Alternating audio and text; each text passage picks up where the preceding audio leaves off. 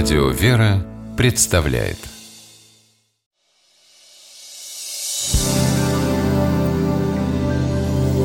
Первый источник Миша, Лена сегодня снова попросила купить ей собачку. Ребенок ждет. Ну, давай подумаем, что делать.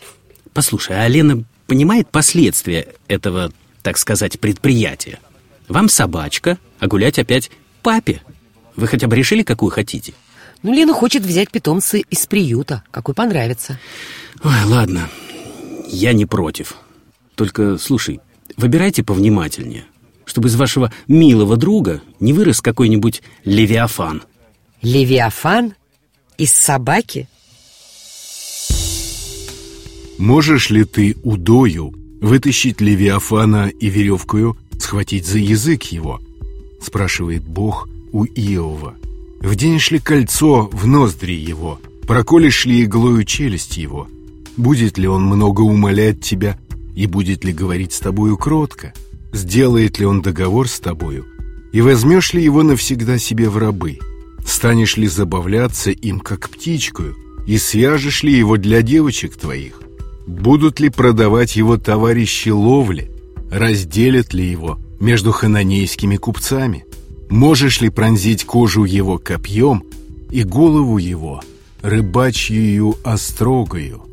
Исследователи до сих пор не едины во мнении о том, кем же был Левиафан – крокодилом или животным пострашнее – гигантской морской рептилией, драконом. Кем бы он ни был, важно одно – в книге Иова – Описание Левиафана дано для того, чтобы разъяснить Иову всю силу божественного всемогущества, создавшего все живое. Господь, описывая Левиафана, говорит, что это животное очень сложно поймать, и потому оно не будет просить помиловать его. Его нельзя сделать послушным, и с ним не станешь забавляться, как с птичкой.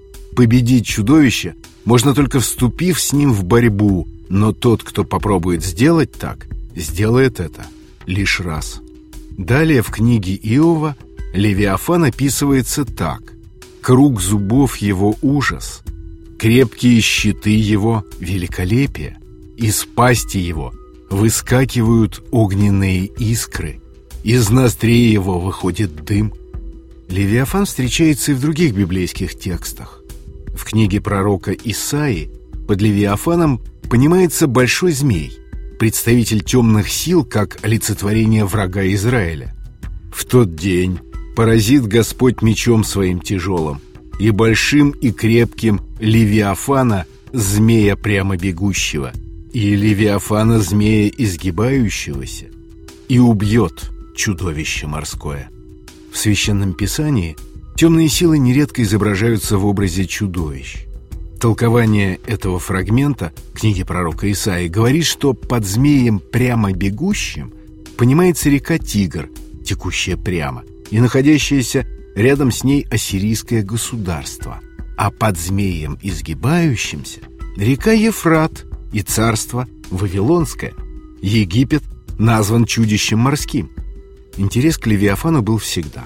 В 1651 году Английский философ Томас Гоббс использует образ Левиафана для описания могущественного государства в трактате «Левиафан» или «Материя, форма и власть государства церковного и гражданского». Не только образ, но и название этого чудовища любят использовать и писатели-фантасты, и музыканты, и кинематографисты. Первый источник –